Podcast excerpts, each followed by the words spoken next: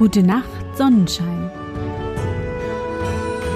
Der märchenhafte Podcast für kleine und für große Leute. Hallo, mein Sonnenschein. Wie war dein Tag heute? Was hast du heute Schönes erlebt? Mein Name ist Anne und ich begrüße dich zur 114. Folge meines Märchenpodcasts. Lass uns zusammen in die wunderbare Welt der Märchen reisen und gemeinsam entdecken, was die Helden und Prinzessinnen auf ihren Abenteuern erleben. Bist du bereit? Dann kuschle dich fest in deine Bettdecke, nimm dein Lieblingskuscheltier in den Arm und wenn du magst, Schließe die Augen und folge mir ins Märchenland.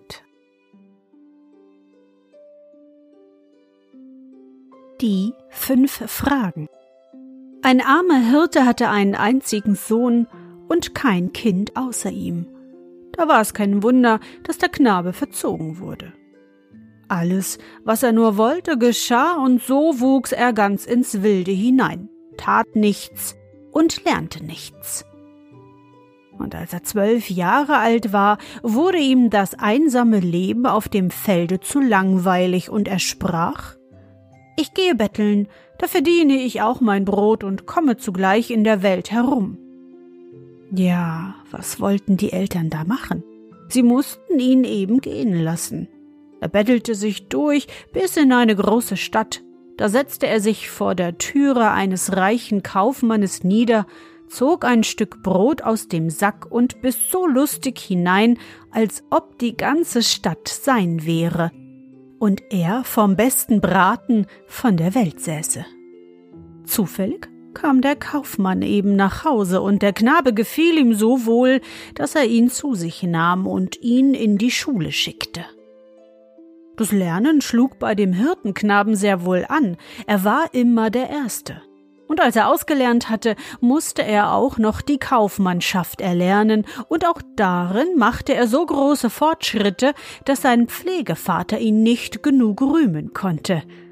Soweit war wohl alles gut, aber was dem Kaufmann nicht behagte, war, dass sein Pflegesohn, der unterdessen ein schöner Jüngling geworden war, sich allzu gut mit seiner Tochter verstand so dass er fürchtete, die beiden möchten sich heiraten wollen. Darum beschloss er, ihn wegzuschicken, dass er die Welt sähe, denn er dachte, dann würden sie leicht einander vergessen. Darüber freute sich der Jüngling sehr, aber bevor er abreiste, ging er heimlich zu Emma, so hieß des Kaufmanns Tochter, und sprach Du bist mein und ich bin dein, und wir lassen nicht voneinander. Da gelobte sie ihm treu zu bleiben, schenkte ihm einen schönen Ring und sie nahmen voneinander unter vielen Tränen Abschied. Ja, der Jüngling zog weit weg und kam an die See. Da nahm er ein Schiff und fuhr über in ein großes Königreich, welches auf einer Insel lag. Als er in die Hauptstadt kam, wurde er vor den König geführt, welcher ihn frug, wohin er gehe und was er suche. Ich? Ich suche mein Glück, weiß aber noch nicht, wo ich es finden soll, sprach der Jüngling. Wenn du es findest, dann bringe mir auch das meine mit, sprach der König. Was ist es denn? frug der Jüngling, und der König antwortete. Mein Glück ist ein Baum, welcher goldene Früchte trug, aber jetzt keine mehr trägt. Wenn du es schaffst, dass er wieder fruchtbar wird, schenke ich dir eine Last Goldes aus meiner Schatzkammer. Der Jüngling versprach, er wolle sich alle Mühe darum geben und bestieg wieder sein Schiff, denn er merkte wohl, dass sein Glück nicht auf der Insel war. Und nachdem er sechs Tage und sechs Nächte gefahren war, kam er an ein anderes Land, stieg aus und wanderte auf die Hauptstadt zu. Als er am Tore seinen Pass zeigte, führte ihn die Schildwache zum König, welcher in tiefer Trauer war. Wohin gehst du? frug der König. Ich? Ich suche mein Glück, sprach der Jüngling. Dann bringe mir auch meines mit, wenn du deines findest, sprach der König. Ja, was ist es denn? Mein Glück ist ein Brunnen, daraus sprangen ehedem goldene Perlen, und jetzt springen keine mehr daraus, und er ist ganz versiegt. Wenn du es schaffst, dass er wieder springt, dann schenke ich dir eine Last Goldes aus meiner Schatzkammer. Der Jüngling versprach auch hier sein Möglichstes zu tun und zog weiter, denn er sah ein, dass ihm sein Glück hier nicht blühte. Zwei Monate fuhr er im Lande umher. Da kam er an die See, dort setzte er sich zu Schiffe und fuhr noch zwei Monate. Da legte das Schiff an, denn sie hielten vor einer anderen großen Insel. Er stieg ans Land und kam in die Hauptstadt, wo alles in tiefer Trauer war. Es war ein Gebot vom König ausgegangen, dass jeder Fremde gleich zu ihm geführt werde, und so geschah es auch dem Jüngling. Als er in das Schlosse kam, frug der König ihn, Wohin gehst du? Ich? Ich suche mein Glück. Ja, dann bring mir auch das meine mit, wenn du deines findest. Was ist es denn? frug der Jüngling, und der König antwortete. Ich ich hatte drei Töchter, und vor Jahren ist mir die jüngste gestohlen worden. Wenn du sie mir wieder schaffst, schenke ich dir mein halbes Königreich. Der Jüngling versprach, alles zu tun, was in seinen Kräften stünde, und zog seines Weges weiter, denn wo solche Trauer war, da konnte sein Glück nicht sein. Er hatte wiederum ein gut Stück Weges hinter sich, als er eines Tages ein altes Schloss vor sich liegen sah. Ein ungeheurer Riese hielt daran Wache, der trug eine der schwersten Kanonen, die es gibt, auf der Schulter. Als er den Jüngling sah, schrie er Ei, du Erdwurm, wo willst du denn hin? Ich? Ich suche mein Glück. Dann bringe mir auch meines mit, hörst du? Wenn du mir sagen willst, was das ist, will ich es wohl tun, sprach der Jüngling. Ich stehe hier schon tausend Jahre Schildwache, sagte der Riese, und weiß nicht, wie ich abgelöst werden kann. Gut, ich will sehen, sprach der Jüngling, ob ich dir helfen kann, und zog weiter und immer weiter, bis er an einen großen Fluss kam. Da saß eine steinalte Frau in einem Nachen. Das ist ein kleines Boot. Die frug ihn, ob er nicht überfahren wolle. Jawohl, das möchte ich gern. Wo gehst du denn hin?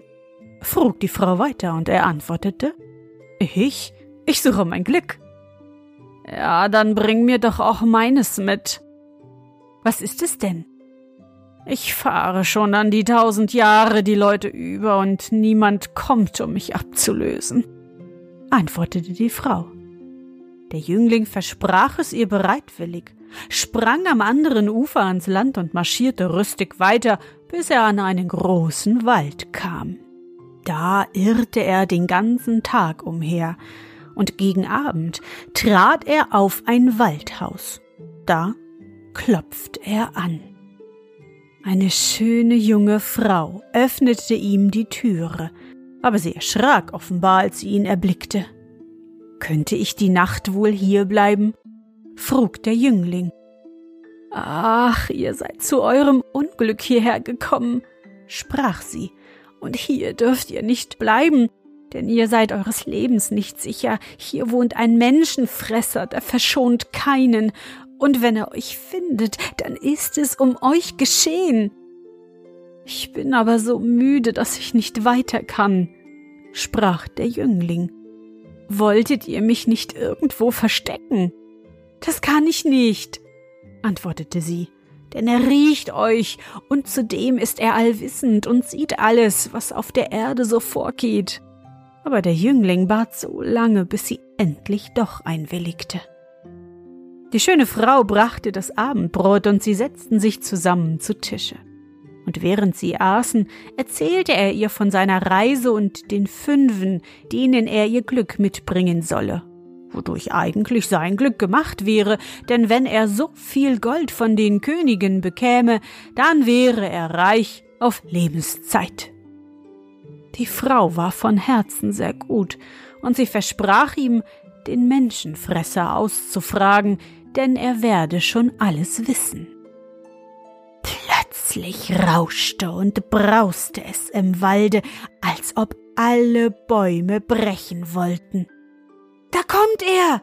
schrie die Frau, und schnell kroch der Jüngling unter das Bett. Kaum lag er da, als die Tür aufflog und der Menschenfresser hereintrat. Menschenfleisch riech ich. Wen hast du daheim? schrie er. Ei Narr, sprach die Frau, wirst du dich denn nie an mich gewöhnen? Mich hast du hier, und hier steht dein Essen, dann lass es dir schmecken und damit holla. Er wollte ihr antworten und machte gar Miene, unters Bett zu greifen, da drückte sie ihn auf seinen Stuhl nieder und schob ihn einen Löffel voll über den anderen in den Mund. Als sie ihn recht vollgestopft hatte, so dass er sich kaum mehr regen konnte, packte sie ihn am Kragen und rief Nun steh auf und mach, dass du in dein Bett kommst. Ich kann dich nicht hineintragen. Nur nicht lange dagesessen, rasch, sonst schläfst du mir noch ein. Da raffte er sich langsam auf und wankte nach dem Bette zu. Plumps fiel er hinein, sie schob die Beine nach, und es dauerte keine zwei Minuten, da blies er schon wie ein Blasebalg, und bald schnarchte er, dass man's weit im Wald hörte. Da rief die schöne Frau dem Jüngling zu. Nun merke wohl auf, was er sagt, wenn ich ihn frage. Sie legte sich zu dem Menschenfresser und stieß ihn derb in die Seite. Er fuhr auf und brummte unwirsch. Was fällt dir ein, du Närrin? Sie sprach. Mir träumte, ein König habe einen Baum mit goldenen Früchten gehabt. Jetzt trage er aber keine mehr. Was mag die Ursache davon sein? Ja, das weiß ich, knurrte der Menschenfresser. Eine von den Kammerjungfern der Prinzessin hat dort einen Stein begraben. Solange er dort liegt, kann der Baum keine goldenen Früchte tragen. Wird er aber hinweggenommen und sie bestraft, dann trägt er noch reichlicher als vorher. Und nachdem er dies gesagt hatte, legte er sich aufs andere Ohr und schlief wieder ein. Über eine Weile gab sie ihm abermals einen Rippenstoß, so dass er auffuhr und brummte Ah, was willst du schon wieder? Mir träumte, sprach sie.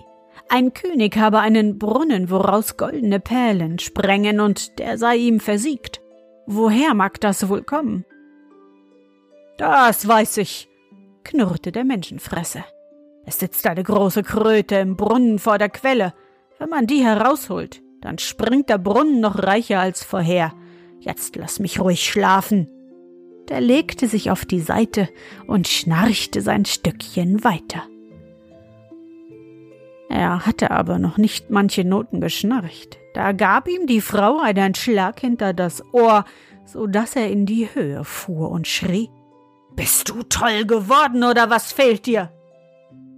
Ach, ich träumte die Nacht so schwer, sprach sie. Mir träumte, ein König habe drei Töchter gehabt, Davon sei eine ihm gestohlen worden und kein Mensch wisse, wo sie geblieben sei. Das musst du doch jedenfalls wissen.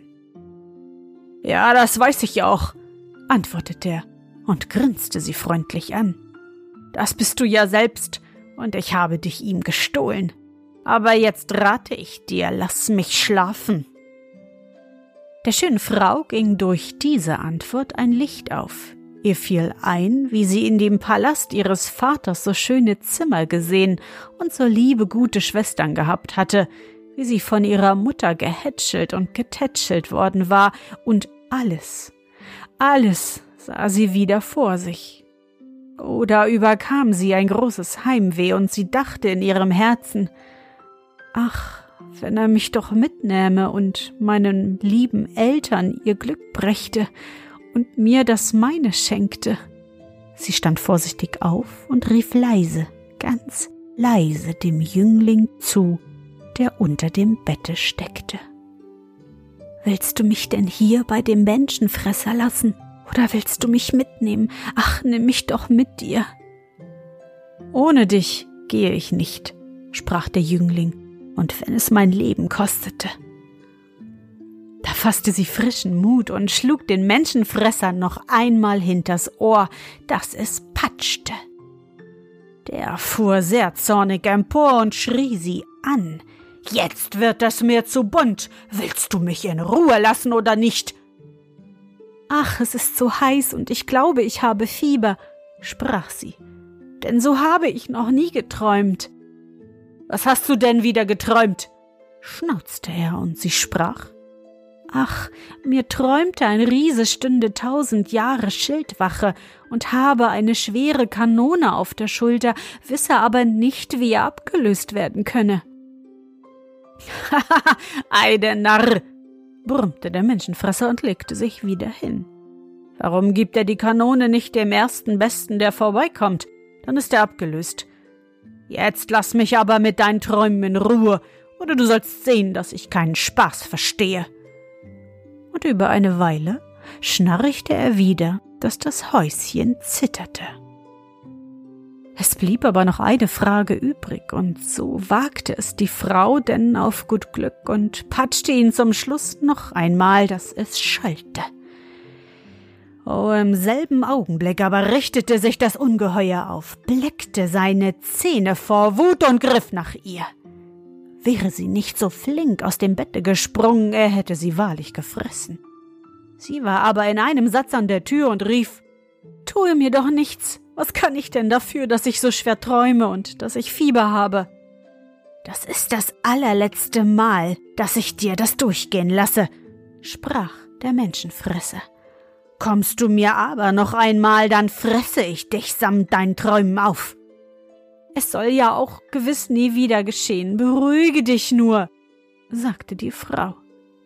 Mir träumte, eine alte Frau fahre schon an die tausend Jahre die Leute in einem Nachen über ein Wasser und könne nicht abgelöst werden. Wie kommt das wohl? Ei, die Närrin! Lass sie ihr Ruder dem ersten Besten geben, den sie überfährt, und sie soll zuerst ans Land springen, dann ist sie abgelöst. Und nun nimm dich in Acht und störe mich nicht weiter in meiner Nachtruhe, sonst schaffe ich mir Ruhe und dir mit. Nun gib dich zufrieden, alter Narr, sprach die Frau und kraulte ihm den Kopf. Da knurrte er noch ein wenig, und dann schlief er wieder ein und schnarchte so brav wie vorher. Da stand die Frau leise auf, und der Jüngling kroch unterm Bett hervor. Sie öffneten vorsichtig die Türe und flohen so schnell wie sie konnten, und ehe der Morgen anbrach, standen sie schon an dem Wasser. Die alte Frau rief dem Jüngling schon von weitem entgegen. Nun, hast du mein Glück? Ich habe es. Und wenn du uns rasch überfährst, sage ich es dir am anderen Ufer. In einem Nu waren sie jenseits des Wassers. Da sprangen die beiden ans Land und der Jüngling sprach.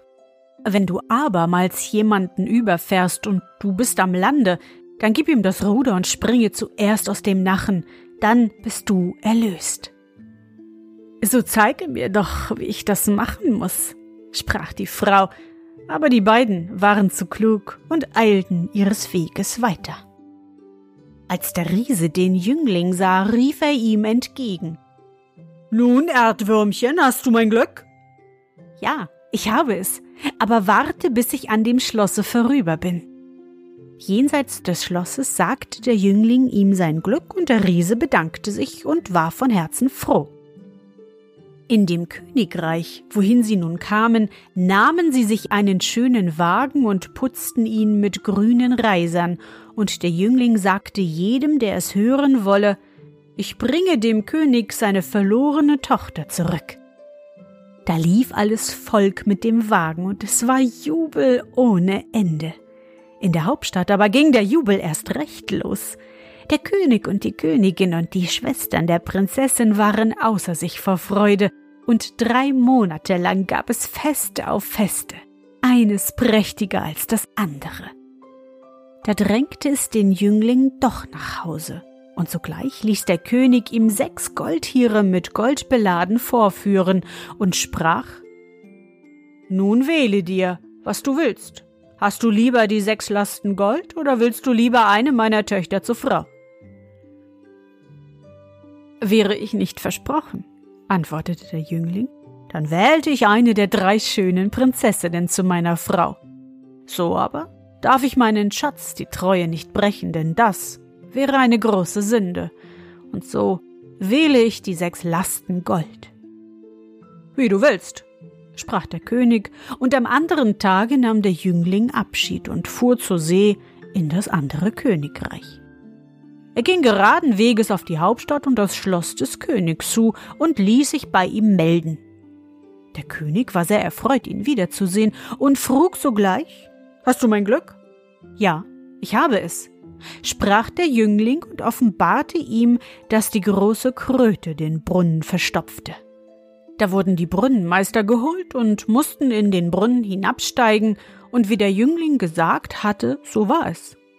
Sobald die Kröte von dem Quell weggenommen war, sprang er so reichlich, dass die Brunnenmeister sich kaum vor dem Wasser mit den goldenen Perlen zu retten wusste.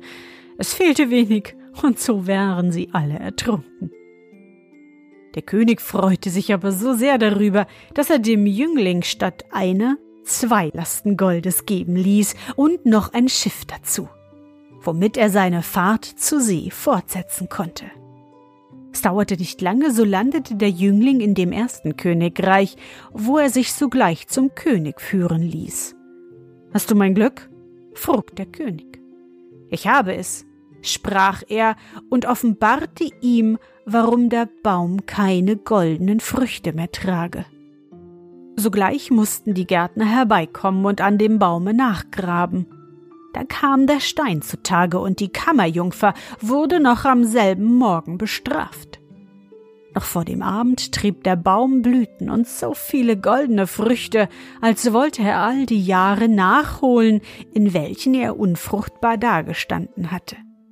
Der König aber schenkte dem Jüngling in seiner Dankbarkeit statt einer Last Goldes zwei und dazu Wagen, Pferde und prächtig gekleidete Diener. Fröhlich und wohlgemut ging der Jüngling zur See und konnte es kaum erwarten, seine Emma wiederzusehen. Als das Schiff am Strande vor Anker gegangen war, setzte er sich in seinen Wagen und fuhr in die Stadt, wo der Kaufmann wohnte.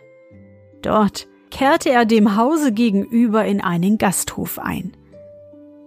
Wie wunderte er sich aber, als er in des Kaufmanns Haus alle Fenster erleuchtet sah und rauschende Musik schallen hörte. Er frug den Wirt, was das bedeutete, und der Wirt antwortete Die Tochter des Hauses hält Hochzeit, aber es geschieht gegen ihren Willen. Das arme Ding täte, lieber Gott weiß was, als mit ihrem Bräutigam zu tanzen, aber der Vater zwingt sie dazu. Oh, da möchte ich auch dabei sein, sprach der Jüngling, zog prächtige Kleider an und ging in das Haus. Da er schon so viele Jahre weg gewesen war, hatte er sich so sehr verändert, dass ihn niemand wiedererkannte, selbst seine Emma nicht. Wer hätte es aber auch denken sollen, dass dieser stolze Herr der Jüngling gewesen sei. Er ging sogleich auf Emma zu und bat sie um einen Tanz.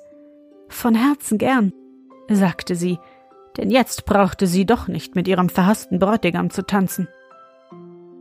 Während sie nun so umherwalzten, hielt er die Hand so, dass der Ring ihr recht in die Augen blitzte. Sie sah den Jüngling mit großen Augen an und wurde totenblass. Er aber führte sie in ein anderes Zimmer und sprach Emma, erkennst du mich nicht mehr? Da fiel sie vor lauter Freude in Ohnmacht, und als sie wieder erwachte, da lag sie in seinen Armen. Ihr Vater und ihre Mutter kamen hinzu, und auch der Bräutigam, und alle waren nicht wenig erstaunt, dass Emma so freundlich gegenüber diesem fremden, stolzen Herrn war. Da gab sich der Jüngling zu erkennen und erzählte, woher er sein Gold habe und dass er reicher sei als der König.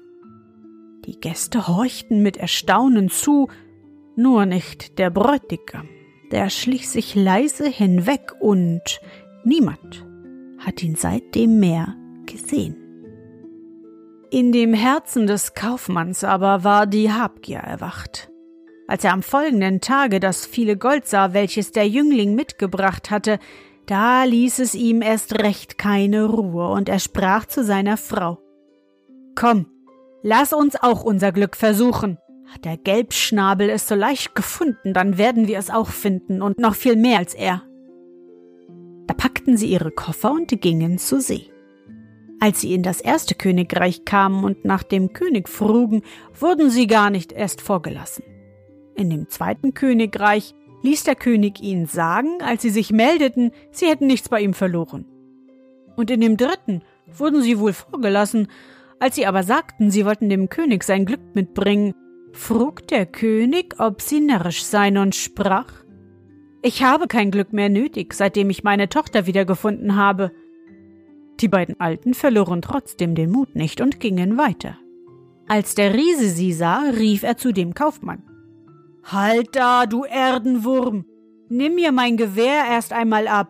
Du kannst für mich Wache halten. Und er legte ihm die Kanone auf die Schultern. Aber sie war so schwer, dass der Mann zusammenbrach. Die Frau war bei dem Anblick des Riesen vor Schrecken geflohen, ohne sich nach ihrem Manne umzusehen, und kam an das Wasser. Da nahm das alte Weib sie hurtig in ihren Kahn auf, als dieser am anderen Ufer hielt, sprach die Alte. Haltet mir einen Augenblick das Ruder fest. Die Frau tat, wie ihr geheißen, und in einem Satz war die Alte am Ufer und die Frau verwünscht, die Leute überzufahren. Und wenn keiner unterdessen dem Kaufmann die Wache und seiner Frau das Ruder abgenommen hat, ja dann findest du sie wohl noch heute auf ihrem Posten.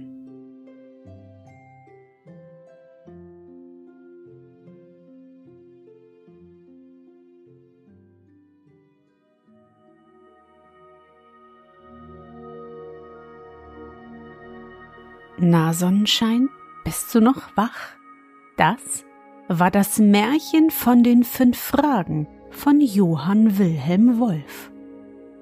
Ein junger Mann, der auszieht, sein Glück zu suchen. Das haben wir doch schon das eine oder andere Mal gehört, oder? Und auch in diesem Märchen musste unser Held viele, viele Aufgaben lösen und bekam letztendlich, neben den ganzen Belohnungen, seine liebe Emma zur Frau. Nun hat er sein Glück gefunden und auf seiner Reise viele andere glücklich gemacht. Ende gut, alles gut. Ich hoffe, dir hat unsere gemeinsame Reise heute gefallen. Für mich war es wieder wunderbar und ich danke dir, dass du mich begleitet hast. Und bevor du nun die Augen schließt und in dein Traumland reist, möchte ich mit dir nochmal an dein schönstes Erlebnis heute denken. Was war es?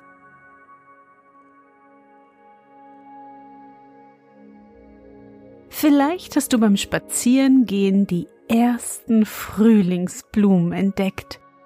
Oder Du hast schon die ersten Sachen für Ostern gebastelt. Versuche dich an dein schönstes Erlebnis heute zu erinnern.